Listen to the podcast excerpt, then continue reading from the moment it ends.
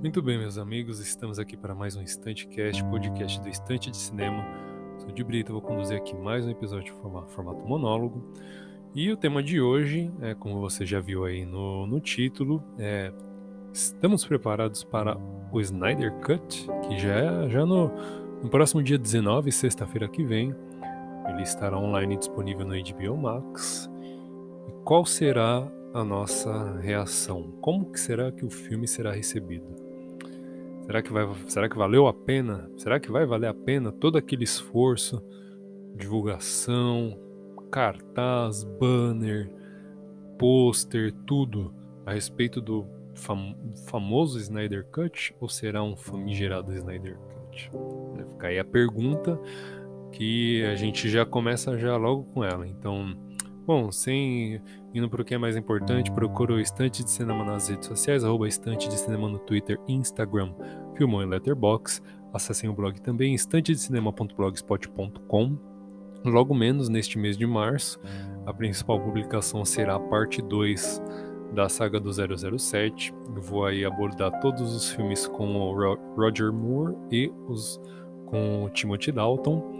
Parte 3 terá Pierce Brosnan e Daniel Craig. E a parte 4 eu vou fa fazer um, um apanhado ali da vida de Ian Fleming, o, o autor e criador do personagem. Então, e o Standcast no Spotify, Deezer, Anchor, Google Podcast ou na sua rede de podcast de preferência. Obrigado pela companhia virtual e vamos junto mais em, nessa nessa viagem. Bom, como eu falei aqui para vocês, o universo compartilhado da DC é, está, estaria ganhando o seu terceiro filme. O Liga da Justiça, inicialmente falando, antes de todo, todos os problemas que a gente conhece, seria o terceiro filme ali do universo compartilhado da DC, terceiro filme do Superman, né? É, e seria dividido em duas partes. Após a segunda parte da Liga da Justiça, aí sim teríamos Man of Steel 2. Né? Então, antes de tudo, quando foi lançado o primeiro Man of Steel em 2013, é, igual falei aqui, seria o universo compartilhado da DC seriam cinco filmes, é, cinco filmes divididos ali, é, cinco filmes do, relacionados ao Superman, né?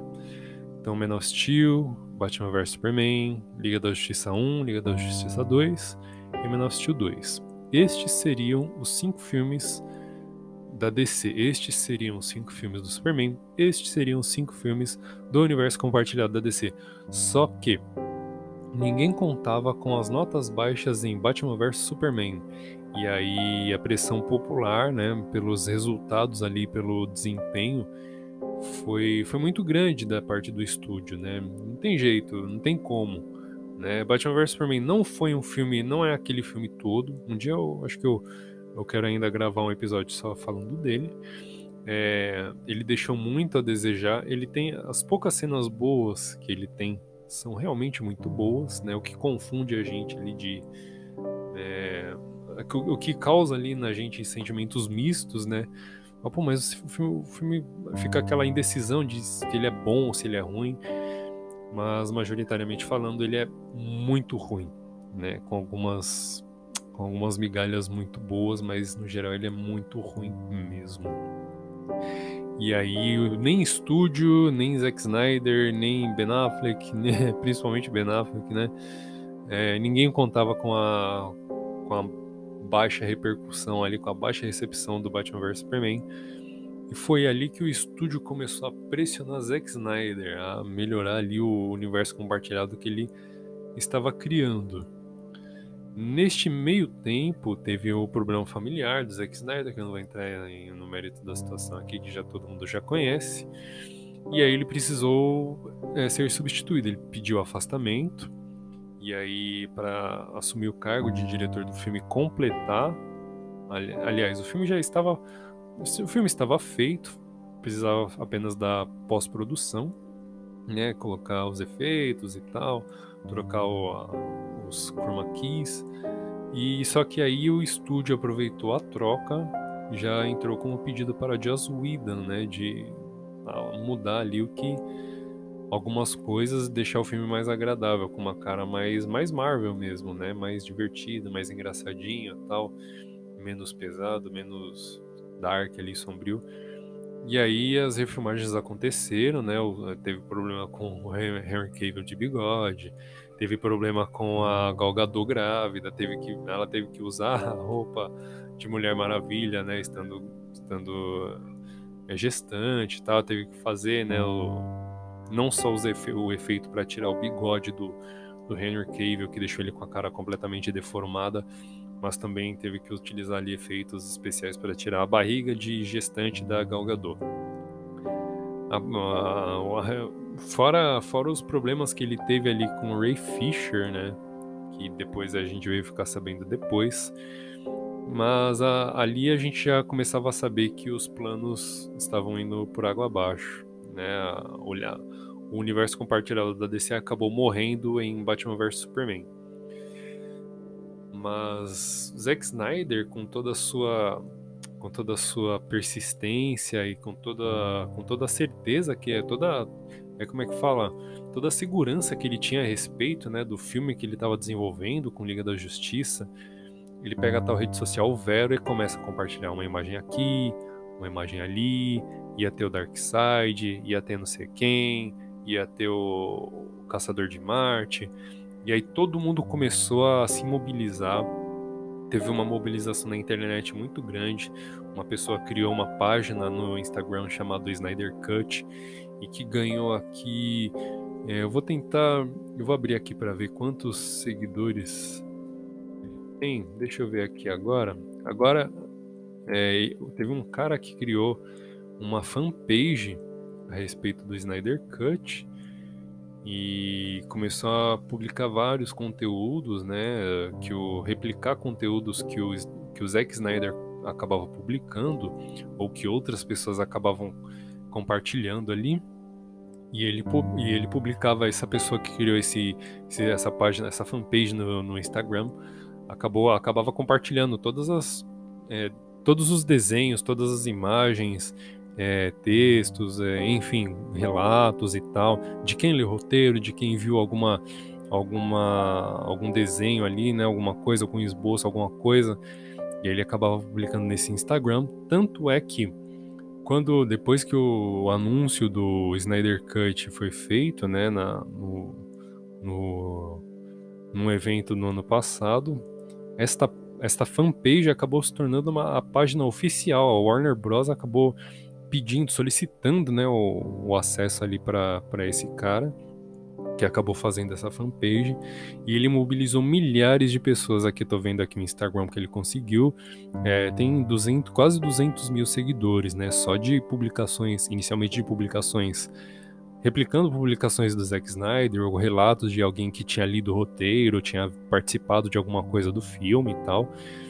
E ele conseguiu ali quase 200 mil seguidores e agora vai ter muito mais, porque agora é a página oficial do Liga da Justiça, o corte do Zack Snyder. Mas aí fica a mística, né, de quanto, qual, qual, a, qual a verdadeira diferença do corte do Snyder para o filme do Joss Whedon.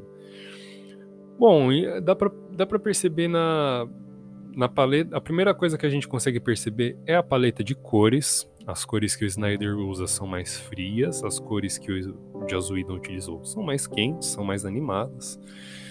O visual de alguns personagens mudou, muda drasticamente, é, como principalmente o visual do, do Lobo da Steppe. É, vai ter a aparição de alguns personagens a mais, como o próprio Darkseid, que talvez não seja propriamente Darkseid ainda, né? Porque ele era conhecido como Uxas, se eu não estiver enganado. E depois ele se torna Darkseid. Vai ter o Darkseid, talvez tenha o Caçador de Marte, tal... há relatos de que teria até o Lanterna Verde do, do Ryan Reynolds, acreditem ou não. É, deixa eu ver aqui. Tem uma matéria aqui no, no, no Omelete que ilustra né, essas diferenças, né? Tem a uniforme, ah, o uniforme negro do Superman tal, que ele tinha, né, no, que ele utilizou no, no, na animação, nos quadrinhos e tal. algumas diferenças pontuais, né? Tipo, a Mulher Maravilha mata o lobo da steppe, é, as Amazonas vão ter mais algumas ceninhas e tal. Elenco de apoio, né? O Rei dos Mares, Mera, o. É, ah, o Rei dos Mares não. Pelo, é, a Mera, o Vulco, o Rei dos Mares, no caso, é o Aquaman, né? Ele, inclusive, parece que vai ter um gancho para é, uma, para filmes futuros, mas parece que o filme vai ficar nisso daqui mesmo. Eu não sei se vai, não sei se chega a ter uma sequência, dependendo, vai depender muito da recepção. Se ela for muito positiva, é capaz que o universo compartilhado da DC seja retomado. Tanto é que parece que o, o Batman, o The Batman ali do, do Matt Reeves, né, ele, ele é um universo fechado. Ele seria um reboot, né, um, um restart ali do universo compartilhado da DC. Porém, é, so, no, na, no evento da DC, no DC Fandom que aconteceu no ano passado, soubemos que o, a, o The Batman vai ser uma trilogia fechada, igual aconteceu com a trilogia de Christopher Nolan. Então, uma notícia que pegou muita gente de surpresa, para falar a verdade. Porque todo mundo esperava isso que eu acabei de mencionar, que o The Batman seria o reboot, né? O Robert Pattinson no papel ali de é, do, do, de Bruce Wayne Batman tal, novos, o, o The Batman sendo todo reescrito, porque Ben Affleck já tinha deixado tudo pronto, né?